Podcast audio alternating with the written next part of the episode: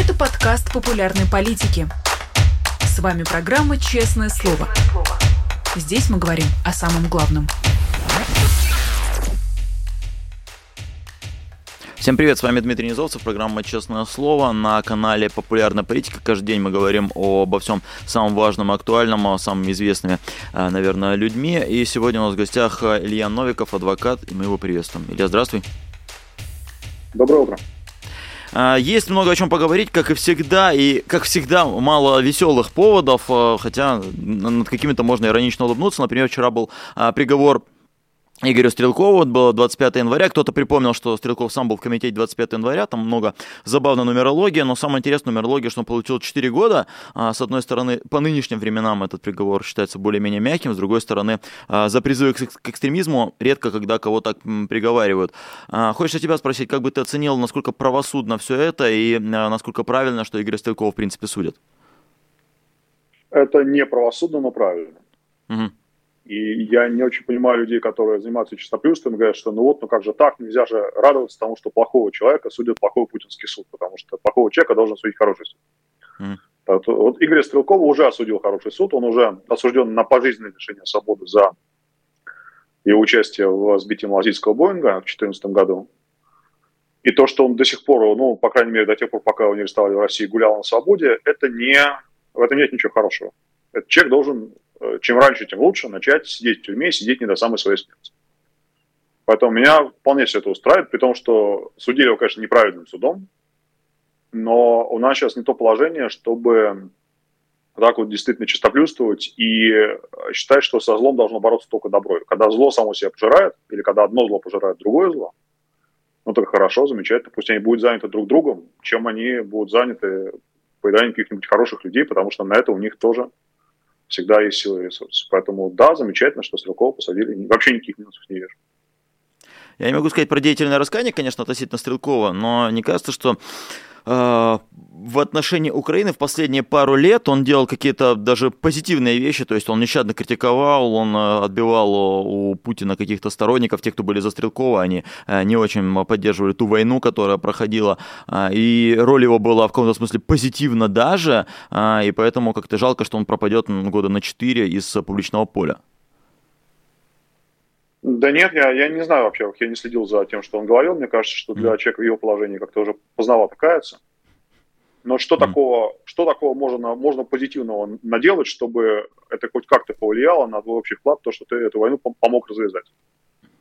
Он же еще гордился на том раннем этапе, что без его э, решительных действий ничего бы не было, а, не было бы захвата Славянска, да, не было бы начала вот этой вот тогда еще операции силами их там нет, участие которых Россия отрицала, по сути, российских войск. Но замечательно он это сделал, да, а чего уж теперь каяться. И я не думаю, что что бы он по этому поводу не говорил и кого бы там не оттягивал от Путина, что это хоть на что-то может повлиять. У Путина а, основным ядром его вот этих вот людей, руками которых он действует в Украине, это, это не люди какие-то идейные, это люди, которые прекрасно понимают, что происходит, что это за война и чем они занимаются. Они этим занимаются ради денег. Стрелков на это, ну, я не думаю, что может как-то заметно повлиять. И не думаю, что повлиял. Но еще раз, я не слушал его заявления, я, я не отслеживал его политические эволюции, потому что для меня этот человек, ну, пропащий уже с 2014 года. Это а... пусть какой-нибудь писатель Достоевский занимается его внутренней эволюцией, ему все это интересно, а мне не очень. И не думаю, что кому-то еще должно быть интересно. Ну, я согласен, да, что там после года 2016-2017 это такой глубоко сбитый летчик, который только с исторической точки зрения и а, правовой представляет интерес. А, но вот на твой взгляд, вот эти самые а, стрелковцы, а, не знаю, видел ли ты в конце прошлого года фильм Андрея Захарова про то, как начиналась а, война в Украине, а, почему все было не совсем так, как мы привыкли думать. Вообще, вот а, вклад какой-то их был, потому что послушать Стрелкова не было бы ничего, если бы не он. А, на самом деле это действительно так? Я не знаю, так это или нет, но он на это mm-hmm. претендует. И я его готов оценивать по этой его декларации. Даже mm-hmm. если он приврал и приукрасил свои заслуги, если считать это заслугами, да, ну окей, ему воздалось по его, уж не знаю почему, по вере, да, по его хвостовству. В общем, он получил э, то, что он в полной мере заслужил. И мне странно, опять же, мне странно, когда слышать о том, что он пропал на 4 года, как будто посадка в путинскую тюрьму на 4 года, это значит, что через 4 года человек куда-то выйдет.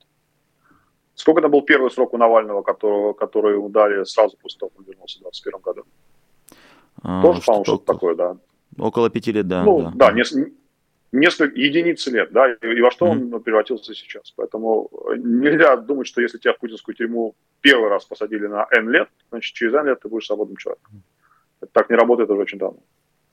Да, прям, прям очень-очень давно, потому что вспоминаем приговор Ходорковскому, да, был, был один, потом был еще в догонку еще один. Да, а, да совершенно правильно не некоторые обстоятельства, было бы еще несколько. О, а, извини меня, приговорах а, еще другим людям а, мы не можем поговорить. Вчера дали 20 8 лет Дарье Треповой, это самый большой срок, 27 лет дали, 28 лет запрашивал прокурор. Это самый большой срок женщины, насколько я понимаю, и многие удивлены суровостью, и, насколько я понимаю, у некоторых юристов есть обоснование, почему, в принципе, такого приговора быть не должно. Вообще, как ты относишься к этому делу, и каким приговор, на твой взгляд, должен был быть, если суд ну, хотя бы прикидывался настоящим правосудным? А что хорошего в том, что суд прикидывается правосудным? Хорошо, в этом мало. Мне, но... когда, когда, во мне, когда происходит расправа, то лучше пусть она будет наглядная, будет всем понятно, что происходит, нежели будут какие-то, знаете, такие сомнения, ах, все-таки нет, все-таки давайте все-таки оставим судье какой-то внутренний зазор на его судейскую совесть, мы же всего не знаем, мы же не читали всего этого дела. Вот, вот так, так хуже, чем э, явный произвол, который понятен всем. Что касается Дарьи, ну, во-первых, ей совершенно нечего стыдиться, независимо от того, что она говорила на суде, как она там раскаивалась, э, искренне или не искренне, она сделала хорошее дело. То, что э, человеку, которого она помогла взорвать, совершенно нечего было делать по эту сторону травы, ну, это, это сущая правда, это так и есть, да. А, я не думаю, ну, понятно, что в России так говорить нельзя, если так говорите, в России вас спасает, потому что с точки зрения российских властей взрыв татарского – это теракт, и если вы так говорите, то вы оправдываете теракт или поддерживаете в общем, защищает террористический способ действия. Но а, с, с моей вот такой вот, может быть, не, не той точки зрения, которая будет нравиться моим коллегам российским юристам, mm-hmm. но с моей колокольни а, татарская совершенно легитимная цель. Потому что в этой войне, которая идет сейчас, его роль была совершенно инструментальной. Его и других таких же людей. Он, может быть, не был настолько большого а, калибра орудием, как какой-нибудь Соловьев или какой-нибудь Симонян, но он занимался ровно тем же самым. Он они все вместе в целом, и татарские лично, помогали вести эту войну. Без их усилий, без их вклада в обработку людей в России, вести эту войну так, как ее ведет Путин сейчас, было бы невозможно. Вот эта вот накачка, она, она нужна. Причем, естественно, они работают на несколько разную аудиторию. Да? Татарский на кого-то попроще, Соловьев на кого-то еще, Симай на кого-то еще, но в целом они закрывают весь этот сектор. Человек, который без того, чтобы слышать по телевизору или по ютубу эти слова этих людей, может быть, иначе бы на это смотрел и ну, не поддерживал в одних случаях, да, в других сопротивлялся этой войне. А Ее поддерживает и не сопротивляется ровно потому, что ему это изо дня в день говорят. Поэтому татарский был легитимной целью. Он был легитимной целью для украинских спецслужб, он был легитимной целью для российского сопротивления. И абсолютно никаких минусов. Как нет минусов в том, что посадили Гиркина, так нет минусов в том, что убили Татарса. Поэтому с, с этической точки зрения я не знаю, как у кого-то могут быть претензии к э, Дарье. А что касается ее реальной ситуации, ну, подраздел же был не в том, что ее осудили, не осудили, а в том, что ее поймали или не поймали. С момента, когда ее поймали, когда ее физически задержали, было понятно, что до конца жизни Путина она из тюрьмы не выйдет как бы не выглядело на бумаге приговора, сколько бы там лет не читали. И понятно, что никаких 27 лет у Путина нет, я не думаю, что у него даже есть хотя бы 5 лет. Поэтому, ну, не надо думать, что в, э, в судьбе этой девушки вот что-то радикально изменилось вот прямо вчера, когда ей огласили этот приговор. Ничего не изменилось, ее ситуация была ровно такой же с первого дня, как, ее, как на нее физически надели наручники. Mm. Поэтому, Насколько... ну, о чем здесь рассуждать с точки зрения правового закона? А, с точки зрения права, я напомню, что если я правильно помню, то умысел – это довольно ключевое понятие да, при вынесении приговора, при э, составлении приговора. А если ты наблюдал за этим делом, у тебя какое осталось впечатление, был ли действительно у нее умысел, и действительно ли это было умышленное преступление? Потому что, у меня нет... не осталось впечатления. Угу. Я не настолько в это уникал. Ну, окей, хорошо, допу... давай допустим, давай порядке вот такого рабочего обсуждения, потому что я действительно так думаю, да. а в порядке проговорки вот всех разных элементов этого дела. Да, представим себе, что умысел он действительно был. Что она реально понимала, что она несет взрывчатку этому упырю, и что она сейчас эту статуэтку ему передаст, э, и статуэтка разорвется. Вот э, на что это влияет в, в твоей картине мира, которую ты предлагаешь? Допустим, а, судьи это... в этом не ошиблись. Что тогда? Но, а, насколько понимаю, если не предумышленное преступление, то здесь ее можно судить, как, не знаю, как а, таксиста, который перевез посылку, как а, почтальона, который донес какую-то коробочку. И в а таком за случае... что судить почтальона? А тогда вот и не судить, потому Нет. что да, и, и не судите, человек совершил не, не, не знаю, не, непредумышленное какое-то преступление, совсем не судите. А, Мы снова возвращаемся к, к отправной mm. точке, что, да. что если было бы как-то иначе, то было бы не так. Но mm. Слушай, вот ее взяли, ее взяли, и было понятно, что сейчас ее будут судить как э, убийцу татарского.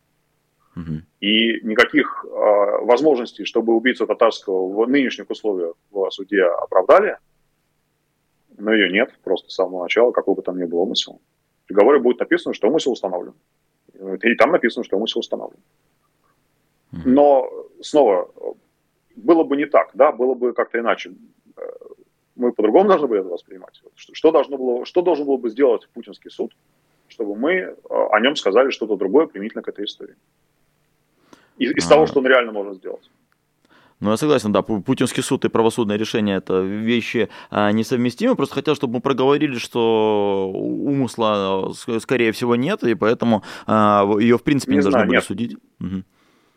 Я, я не хочу в это вторгаться, а просто, mm. э, ну, я озвучил свою позицию, да, на мой взгляд, умысел да. убить такого человека Таски, в этом нет ничего плохого. Просто идет это... война. Mm. И человек, который пытался взорвать э, Гитлера, да, э, его, конечно, судили и, и совершенно в рамках нацистских законов, да, в общем, наверное, даже и в рамках некого такого усредненного подхода, как э, того, кто покушался на главу государства легитимного. Вполне законно осудили. С нашей точки зрения, значит, что этот человек плохой, или что он сделал что-то неправильно. Если бы сейчас кто-то попытался взорвать Путина, это было бы что-то неправильное или плохое? В этом бы не было ничего да, безусловно, было. Вышел, вышел бы судья, совершенно не какой-то там, не какой-то накачанный, заряженный, да, и совершенно законно бы сказал, что да, мы его осуждаем, там, либо по статье о теракте, либо по статье о посягательстве на жизнь государственного деятеля, либо еще по какому-нибудь другому пункту, какой-нибудь другой статьи. Но на нашу с тобой оценку происходящее это повлияло бы или нет? Ну, ты связываешь не что, Штауфенберга... Не надо цепляться что... за закон.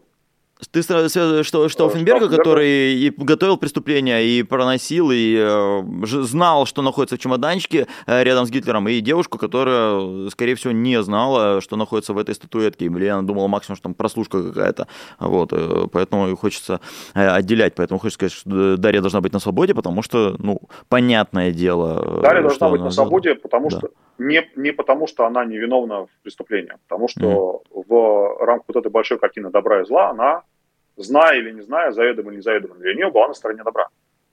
И, безусловно, как только Путин закончится, если она до этого доживет в российской тюрьме, она должна быть освобождена, независимо от того, что она может быть действительно виновна, объективна и так далее.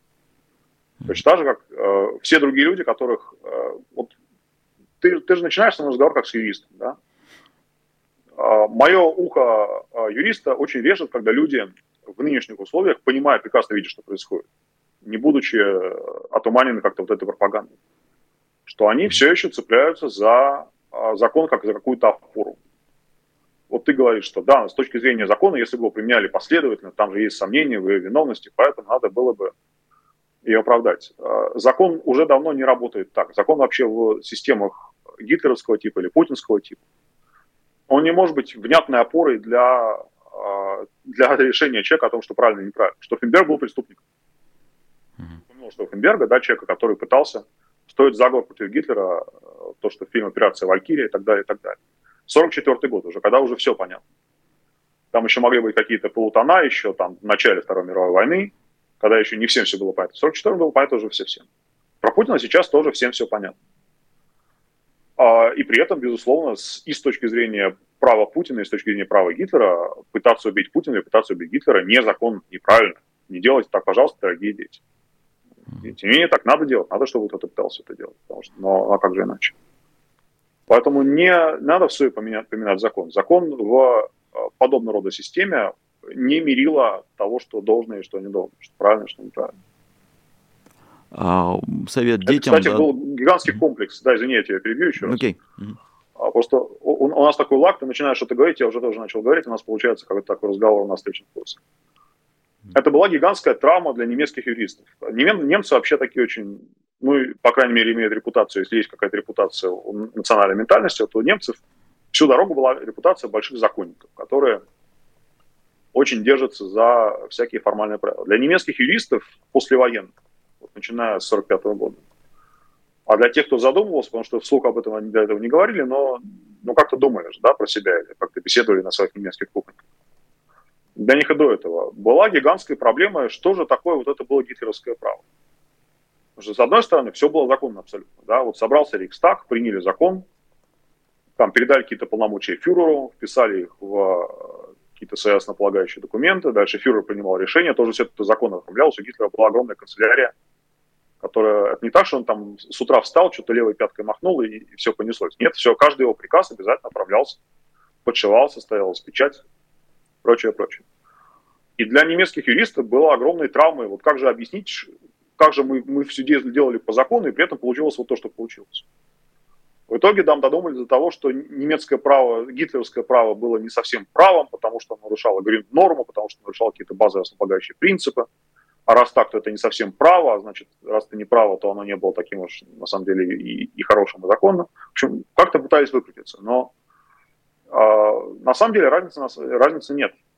С точки зрения человека, который живет в этих условиях, живет он в Германии 40 -го года, живет он в России 2024 года, вот эти все отвлеченные философские рассуждения об основной норме, о норме, о каких-то принципах права, но ему никак не помогают. Перед ним стоит судья и сколько угодно судей, прокурор сколько угодно прокуроров, которые скажут ему, что да, в России сейчас незаконно быть против этой войны. Да, в России, и дальше, да, длинный такой пункт перечень, что еще в России незаконно, и они правы, потому что в России закон работает ровно так. Это не то, что они его искажают, или то, что, по-моему, придумывают его из головы. Нет, а, закон о фейках про российскую армию, закон об оправдании терроризма, как он поменяется, закон о дискредитации всяких разных силовиков, а, об оправдании нацизма. Вот как они применяются, так они и должны применяться. Они действительно так, так написаны и для этого написаны. И не надо от этой ужасной реальности прятаться за какими-то отвлеченными идеями, что э, что-то не совсем хорошие законы, потому, поэтому мы вот, вот здесь их читаем, здесь не читаем, здесь соблюдаем, здесь не соблюдаем. Вы один на один, каждый из нас ну, из, из тех, кто живет в России. А то, что из Киева мне это проще говорить. Но каждый, кто живет в России, он один на один с вот этой системой, которая его законно совершенно смелит труху, если э, что-то он сделает не так, или если системе покажет, что он сделал что-то. Получился такой немножко гневный спич, но, но опять же, каждый раз, когда люди рассуждают про, про законность и незаконность того, что делают российские суды, ну, вот, приходится такие вещи объяснять. С вами поступают законно. Мы только за. Да. Совершенно жестоко, но, но законно, потому что закон сейчас вот так. Если вы да. хотите оставаться в этой вот э, линии, да, ну будьте любезны принимать последствия. Ну или же там встаньте и скажите, что нет. А, мотал я ваши законы и ваши суды. Это тоже имеет свои последствия. Но, по крайней мере, это позиция. Про отношение к Путину сейчас поговорим. Я обращу внимание на комментарии. А, много, много комментариев по вот этой обсужденной ситуации. Кто-то пишет, что э, убийство в любом случае грех. Кто-то пишет, что, а, что Финберга казнили, тем не менее, так казнил гитлеровский суд, что, что вы от него ждали. Я просто хочу к чему призвать, друзья, в комментариях. А, Илья Новиков, э, да, ему за его мнение спасибо, но он в Киеве находится, а вы, э, пожалуйста, не пишите комментарии, а, правильно взорвали и так далее, если вы пишете не анонимно, потому что э, Илья Новиков и я вам скажу, что это все-таки а, вас могут привлечь по статье оправдания терроризма, и это суровая статья, поэтому, да, вы держитесь. Так, в принципе, мы за любую дискуссию, за любое обсуждение. Большое спасибо, что пишете, большое спасибо, что лайки ставите, их уже тысяча. А, почти тысяча. А, о чем тебе хотелось э, спросить вот э, в разрезе того, как быть с путинской системой? На этой неделе а, россияне во многих городах показали, что они против Путина а, и борются с ними теми способами, которые возможны, и стали э, ставить подписи за выдвижение а, Бориса Надеждина. Ты как человек, находящийся по ту сторону фронта и человек с понятными такими убеждениями, как, как ты вообще к этим очередям относишься и к вот этой шумихе вокруг э, кандидата Бориса Надеждина? А помнишь, была несколько лет назад в Москве история, да даже, наверное, уже много лет, это уже, кажется, было то ли начало десятых, то ли конец нулевых. Когда в Москву на гастроли приезжал поезд Богородицы. Да, конечно. Огромная очередь, огромная. Да. Он где-то там, он где-то хранился там где-то, в, по-моему, в Стамбуле, а, при том, что другой фрагмент якобы того же самого поезда лежал сюда дорогу в церкви, мимо которой стояла эта гигантская очередь, чтобы приложиться к, к вот этому гастролирующему поезду в храме Христа Спасителя. Но та часть никого не интересовала, потому что, ну что, она всю дорогу здесь, а тут вот, вот такое редкое событие, приехала, что-то необычное. Стояла гигантская очередь, на морозе стояла. А, вот это та же самая история, это эффект плацебо. То есть, с одной стороны, да, люди, которые ставят подпись за Надеждина, уже по, по одному поэтому, потому что их заставляют это делать, это люди хорошие, наверное, да, это люди гораздо лучше тех, которые э, рисуют букву Z и говорят, что там все правильно, Путин воюет, потому что вот наши парни, и вообще нет никакой Украины, а есть только Святая, Святая Русь. А это все Ленин придумал. Э, разница между этими людьми качественная, да. Но плацебо, к сожалению, работает только тогда, когда ты в него веришь недавно какое-то исследование, что лучше всего работает плацебо голубого цвета. Почему-то вот таблетки голубого цвета. Люди верят вот их целительную силу как-то лучше, чем в белые, розовые, какие-то еще. И надо предельно честно, предельно четко э, осознавать, что ты не можешь Гитлера не то что э, отрешить от власти на выборах, которые Гитлер проводит. Ты не можешь даже как-то заставить его потесниться или не может причинить ему какой-то дискомфорт, какой-то реальный, а не воображаемый вред. Просто потому, что это выборы, которые проводит Гитлер. И э, да, если ты твоей совести будет спокойнее от того, что ты ну, хоть что-то сделал, да, как в фильме «Гнездо кукушки», я хотя бы попытался. От самого факта того, что ты э, вышел, пошел, записался, поставил эту подпись и тем самым подписался под тем, что ты против этой войны, если тебе твоей совести будет так спокойнее – но, казалось бы, ну, ну и слава богу, да, если хорошему человеку будет от этого легче житься будет от того, что он поучаствовал в этой кампании. Ну и хорошо, но, э, но при этом, чтобы это работало, должен быть определенный самообман. То есть для того, чтобы тебе стало лучше, ты должен верить в то, что эта подпись что-то меняет, что она на что-то влияет. А это может существовать только внутри твоей головы.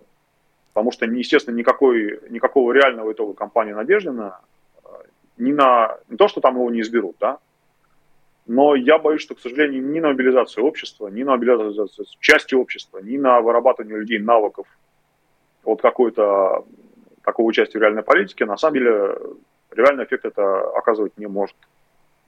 К сожалению. Потому что люди, которые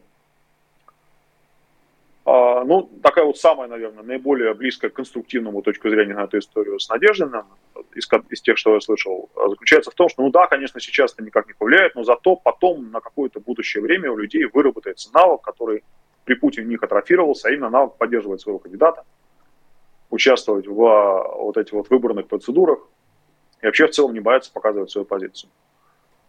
К сожалению, для меня это выглядит как а, адресация какой-то фантастической ситуации, или, может быть, реально, но не очень желательно. Потому что вот представь себе, что э, Путин каким-то образом закончился. Вот внезапно помер, неизвестно от чего. Допустим, от натуральных причин, от сердца или как-то еще. Умер же его этот э, волшебный доктор, который обещал ему якобы там помочь ему дожить до 100 лет.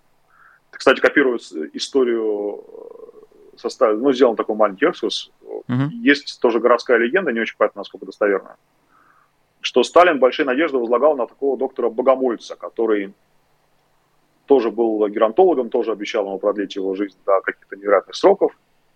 И когда этот Богомолец умер тоже в сравнительно молодом возрасте, а, то тоже якобы Сталин там сердился и говорит, что дурак всех надул. А я вот сейчас нахожусь в 100 метрах от улицы Богомольца в Киеве, названного в честь того самого Богомольца, потому что ну, как, был какой-никакой на медицинское светило – и э, в Украине до сих пор там некоторые медицинские всякие штуки, не только медицинские, названы на его честь. В общем, допустим, Путин завтра умер. И э, попытка решить, э, что же происходит с Россией, куда же она должна двигаться и так далее, на вот этих выборах, которые будут проводиться с нуля, с нулевой точки, будет означать, что люди, которые были против этой войны, на избирательных участках сойдутся с людьми, которые были за, это, за эту войну. Потому что последним ничего не будет. Не будет никакой чистки, не будет никакой реконструкции, никакой перестройки. Просто доносчики э, окажутся в равной, честной, конкурентной борьбе с теми, на кого они доносить. Вот эта ситуация, она но вот покатай ее на языке, да, вот она как, она хороша, она, а, она та, которой нужно стремиться. Мне, мне кажется, что это не очень правильно. То есть без э, какого-то кардинальной и, видимо, не очень демократическими способами проводимой трансформации, без того, чтобы привести все это к одному знаменателю, а, попытка вот этих вот выборов сразу по горячим следам, сразу после Путина, но она может кончиться тем, что в э, законно избранном парламенте, демократически избранном парламенте Надеждину или какому-то другому человеку, Навальному, придется сидеть рядом со Стрелковым или с какими-то другими подобными людьми. И демократическим образом, сейчас я извиняюсь, mm. у меня был звонок, который мне, а, я его отбил, но я не уверен, что у меня все это вернулось как правильно. Меня Подождите слышно, 20 минут, или я вам перезвонит. 20 минут, да, еще подождите. Ага. А, вот, поэтому я боюсь, что и как вот такой навык гражданственности, тоже эта история может, может оказаться больше самообманом, чем, чем каким-то, чем-то реально таким полезным. А так, да, плацебо, вас совершенно без, безносительно к тому, что там Надежда говорил по поводу войны, по поводу тех референдумов, которые он провел бы на этих захваченных территориях, чтобы как-то решить, что с ними сделать, как будто с ними не очевидно, что нужно делать. Что их нужно просто вернуть Украине и уйти оттуда. Это совершенно не важно, потому что этого не будет. Надежды на, на посту президента России, не будет никакого, никакой программы, которую он предлагает, не будет никакого полезного результата от лавирования, от попытки удержаться вот в этом правовом поле путинском и, и не сказать да и нет, и не наливать черное и белое, а как-то пролавировать мимо вопроса о том, что же такое представляет собой эта война, и что представляет собой эта оккупация. Вот это все даже не важно. Есть люди, которых Надежда коробит вот этим, меня он этим не коробит. Вот по ровно по этой причине, потому что к реальности никакого отношения это не имеет.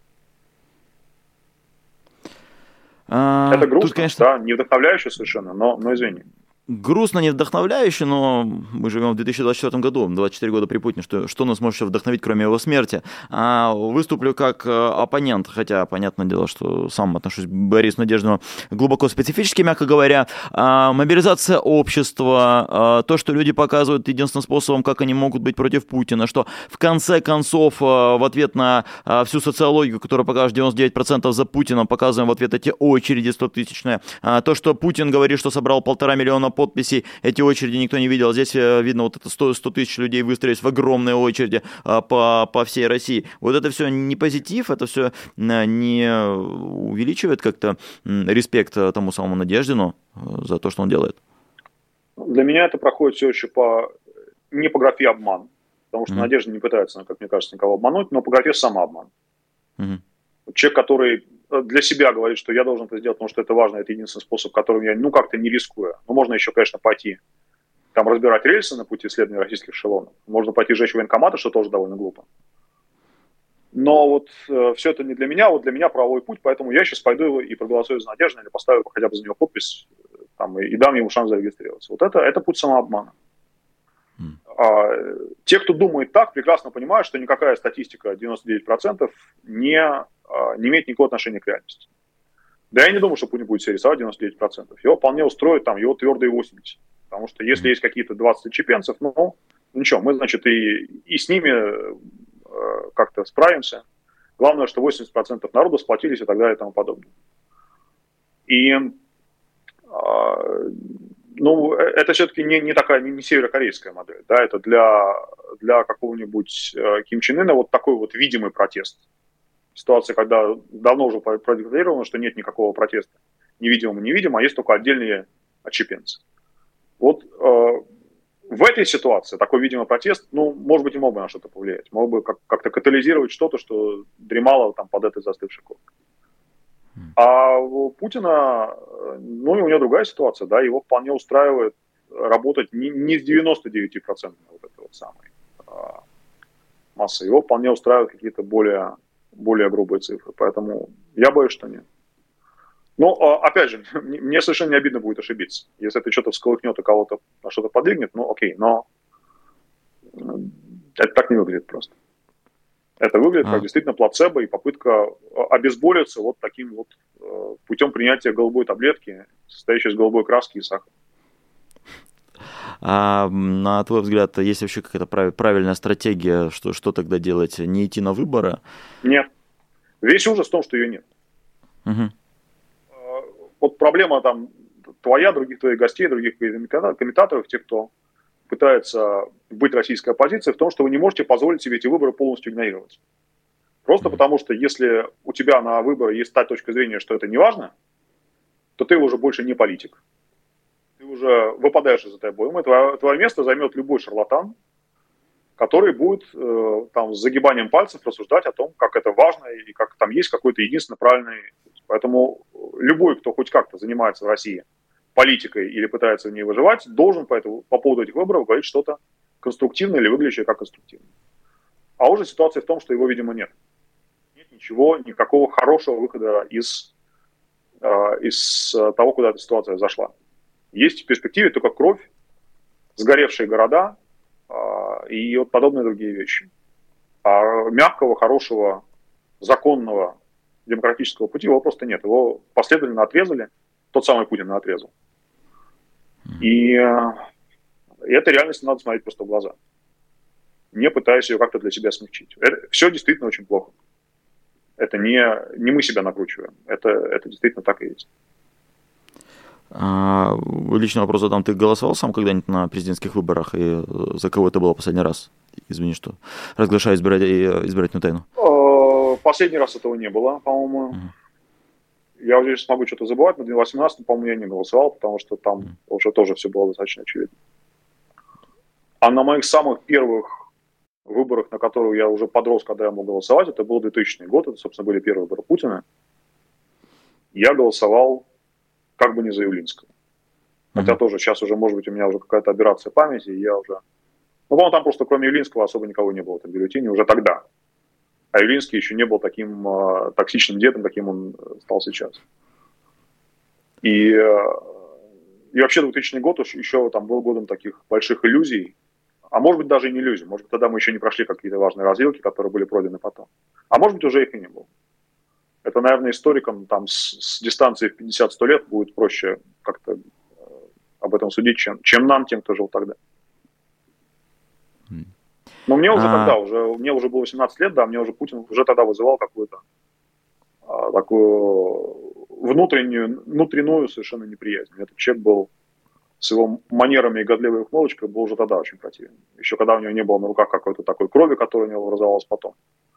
Mm. Даже если он был каким-то питерским бандитом ГБшным. Но уже его манеры, уже, уже тогда с ним было понятно, что из этого человека ничего хорошего нет. А, про Россию много поговорили, про Украину почти что нет. И вот э, хочется тебя спросить по поводу а, Зеленского и того, что на этой неделе он подписал указ о территориях России, исторически населенных украинцами. А, Кубань и еще пять регионов Российской Федерации. Это вызвало большой резонанс, кто-то начал говорить, что зря он это делает, кто-то увидел в этом там, призыв какой-то к а, аннексии. А, на твой взгляд, для чего это делается и есть ли в этом вообще какой-то смысл? Просто не обращаю внимания. Это делается как часть внутренней украинской политики на жизнь Кубани, там, прочих других мест. Это никак не влияет. Ну, Об этом просто, просто, просто не нужно тратить время, то, чтобы об этом говорить. Ну, это же целый президент э, целой Украины и говорит, э, вот э, это там исторически населенная Украиной территория. А, очень важно то, что Зеленский делает. Uh-huh. И то, что он не делает. А то, что он говорит или, или подписывает вот такие указы и декларации, важны, без, безумно важны указы, которые Зеленский подписывает на назначение на должности. Вот это то, что влияет на войну. Это сейчас самое главное из того, что э, относится к его полномочиям. А декларации, ну, мы сейчас живем не такое время, чтобы декларации были хотя бы сопоставимо важны с тем, кого он назначает на должность какого-нибудь министра. Тут вообще не о чем говорить. Ну, я, конечно, не фанат Зеленского, да, это тоже накладывает определенный а, там отпечаток на мои оценки, но, на мой взгляд, мы просто, просто тратим зря время, обсуждая вот такого рода указы. Окей, да, потому что родились мнения, кто-то говорил, что это большущая ошибка, кто-то говорил, что да, все правильно делать. Я объяснял, что на самом деле а, в этом а, документе. Ты говоришь, просто не, не следить за этим, окей. А, как... Это и не ошибка, и не, и, не какой, и не какой-то большой прорыв, но вот просто это часть, часть внутренней украинской политики. А касаемо украинской политики, тогда спрошу тебя, вот немножко про российские выборы поговорили, как к ним относиться, а как относиться к тому, что происходит э, в Украине, то есть как, на твой взгляд, нужно ли проводить президентские выборы, потому что мы знаем, что Зеленский пока что их а, отменил, э, но это же часть э, демократии, выборы в любой стране, и как, как ты относишься к тому, что выборов в Украине не будет президентских? А мы разве какой-то из предыдущих разов об этом не говорил? Вот ровно об этом, прямо с тобой. Что Могу ошибаться. У меня у меня дежавю, что, что вот ровно, ровно, ровно в твоей компании это обсуждал, но окей, ничего страшного, Давай. скажу еще раз. Давай. А, то же самое, нет хорошего выхода. Угу. Потому что эти выборы нужны, и они невозможны. Ты не можешь провести нормальные, соответствующие стандартам выборы в условиях той войны, которая идет, и ты не можешь без них обойтись, потому что, как ни крути, у тебя истекают полномочия, и ты там по-разному можно считать, когда истекают полномочия Зеленского. Там украинская конституция говорит о, об этом в терминах таких вот регулярных выборов. То есть она ориентируется на сроки, когда выборы должны быть проведены. И, в общем, довольно туманно по поводу того, что же происходит, если эти выборы не, не состоялись в срок. Но как бы не трактовать, в любом случае, не позже, чем 20 мая этого года Зеленский окажется в положении таком подвешенном. То есть он будет президентом с истекшим пятилетним сроком, Понятно, что в условиях войны, понятно, что там с, э, никто не будет его обвинять в том, что он прямо взял и захватил власть. Это не так. Но он окажется в ослабленном положении, чем охотно воспользуются все враги Украины. Просто вот гадалки не ходи, да, там мы обязательно услышим в исполнении каких-нибудь там евро друзей Путина, что ну что говорит Зеленский, потому что у него истекли полномочия, вообще непонятно кто. Это объективно так. И при этом выборы провести невозможно. Ну или если их провести, значит, это будут выборы с, под огромным знаком вопроса, потому что ну, ну нельзя соблюсти демографические стандарты в условиях, когда у тебя идет война. Поэтому нет хорошего варианта. А, есть огромная проблема для Украины в том, что сейчас э, в Украине действует политическая цензура, это нужно называть своими именами. Действует то, что называется единый телемарафон, который ввели в марте 2022 года а, под идею, что должна быть единая картинка, чтобы не было вот такого вот какого-то сеяния паники, да, что должно быть единое вещание. Это вещание делается таким путем, что государство выделяет деньги на финансирование телевизионных каналов, которые попали в обойму этого марафона. И эти mm-hmm. каналы, в общем, такой вот методом эстафеты, два часа вещает один, два часа другой, но все это как бы единое вещание. Вот таким вот образом работают. При этом каналы, которые изначально, про которые было известно, что они Зеленского не очень хвалят, вот как-то получилось, что в обойму этого марафона не попали. А попали каналы, например, почему же марафон это идея такая информационная, то есть он ни разу не про развлечение, он про информационное вещание в условиях войны. Но там разные каналы, которые, не все из них были новостными, а какие-то были полуразвлекательными, какие-то там общего профиля, в общем, они туда попали. И то, что этот марафон существует, он на него выделяются ощутимые деньги, на него выделяется больше миллиарда гривен. А там на какие-то отдельные его компоненты, которые вообще непонятно зачем существуют, там тоже какие-то суммы в, в сотни миллионов гривен. Какой-нибудь канал Рада, который не освещает деятельность Рада. Да, вот это гигантская проблема. Для любых, кто будет, э, если эти выборы состоятся, кто будет их потом критиковать и оценивать, вот эта вот ситуация, то, что вы проводите выборы не только в условиях войны, но в условиях вот такого, такой организации телевещания, конечно, будет лакомым совершенно куском, чтобы сказать, что это, эти выборы не... Поэтому, ну, перед если спрашиваешь, как стоит деревня Безенска, она лишь стоит нерешаемо. Это вот направо пойдешь, коня потеряешь, налево пойдешь, сам жив не будешь. Но это только одна из деревень, которая вот выглядит ровно вот так э, в наших нынешних условиях. Это не то, что там вот на выборах все сошлось, и если бы не эта беда с выборами, все остальное было хорошо. Нет, все остальное тоже плохо. Нас поставили такие условия, когда э, хорошего варианта, безболезненного варианта просто нет. И Зеленский, э, то есть выборы президента, да, это только одна часть проблем, потому что есть еще парламент. В Украине а, совершенно другое соотношение между полномочиями парламента и президента, чем то, к которому привыкли в России. И а, ну, не может вот, да, не может президент, не имеющий, если не монопольной поддержки, которая там как бы была у Зеленского, хотя сейчас он тоже много расставил, но не имеющий какого-то внятного диалога с парламентом. Даже в условиях военного времени, когда многие там вещи заморожены, подвешены, даже в таких условиях президент не может нормально функционировать. Ему эта опора на парламент нужна. У парламента полномочия тоже истекают. Там тоже по-разному можно считать. Если считать по максимуму, по максимально такому долгоиграющему варианту, то э, получается, что в конце, в конце августа этого года они истекают. То есть там исполнится 5 лет с момента присяги вот ныне действующего состава парламента. Есть другой, более жесткий вариант оценки, что эти полномочия уже истекли, они просто должны продлеваться, потому что выборы 2019 года будут досрочными. А там тоже Конституция это описывает в терминах, отсчитывая от предыдущих выборов, э, то есть отсчитывая от календарных сроков выборов, а не от фактической даты присяги парламента. Но если с парламентом там хотя бы есть нек, некая, некий, хотя бы пунктирно намеченный вариант, как действовать, потому что есть продленный парламент. Он будет действовать до, до того момента, когда соберется первая сессия вновь избранного парламента после окончания военного положения. То с президентом нет даже этого. То есть там все на самом деле очень сильно... Э, конституция Украины – конституция мирного времени. Хотя в ней есть положение про военное, положение про военное положение, получается такая тавтология. Mm-hmm но, как э, показывает на, наш опыт, который мы сейчас проживаем, они, в общем, тоже прописаны оптимистично. Они прописаны не в расчете на то, что будет вот такая годами длящаяся война. Так что все сложно. Хм. И хороших вариантов нет. Давай напоследок тогда задам тебе такой вопрос, который, как мне кажется, еще не звучал, и относительно а, лирический. Ты а, глубоко в украинских событиях и с украинской политикой на ты и так далее. А если будет прекрасная Россия будущего, не победа президента Надежды на выборах, но, не знаю, повешенный Путин э, и так далее, ты бы хотел вернуться в такую страну? Ну, это уже очень сильно прижился, во-первых, в Киеве. А во-вторых, э, ну, представить себе, да, что Россия как-то замерена там, да, или реконструирована.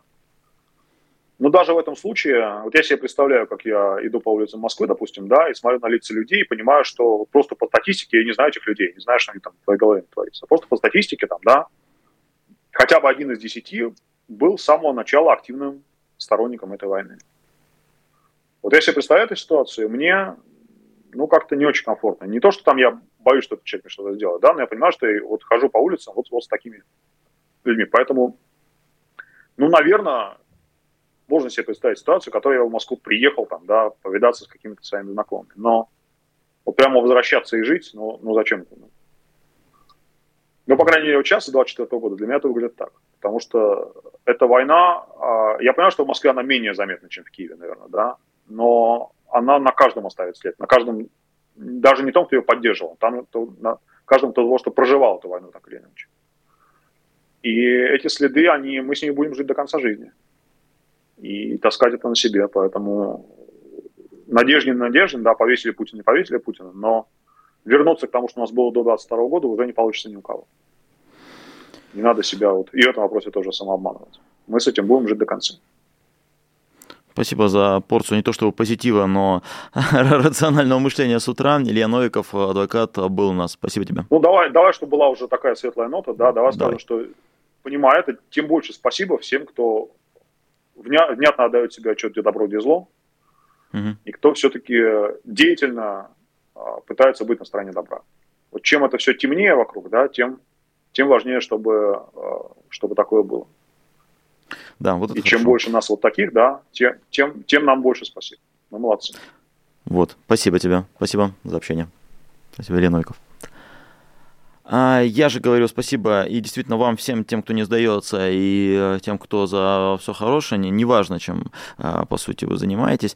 А, просто стоите в очередях за Надеждиной, не знаю, поддерживайте нас, участвуйте в работе штабов или участвуйте в нашей звонилке и компании «Россия без Путина».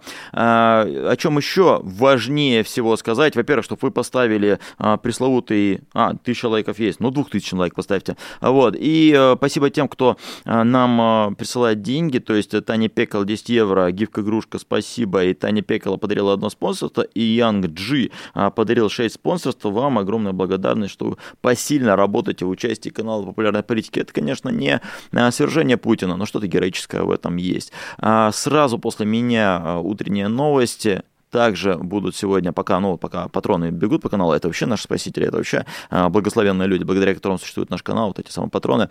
А, спасибо им, что они есть. Так вот, сразу после меня будут утренние новости. Сегодня еще будет, честное слово, Нинора Сибашвили с Дмитрием Быковым. Сегодня будет Ира Алиман с Марией Певчих. В общем, много чего будет интересно на канале Популярная политика. Что-то интересно, скорее всего, будет на YouTube-канале Сергея Бойко. А есть и такой коллега. В общем, напишите Сергей Бойко на YouTube, найдите его YouTube-канал. Наверняка вечером пятницы что-нибудь интересное вы там найдете. Почему-то я так думаю, почему-то я так считаю. Спасибо вам, что смотрите нас, спасибо вам, что с нами остаетесь. До новых встреч в эфире программы «Популярная политика», программа «Честное слово». Пока-пока. Вы слушали подкаст «Популярные политики». Мы выходим на Apple Podcast, Google Podcast, Spotify и SoundCloud. А еще подписывайтесь на наш канал в YouTube.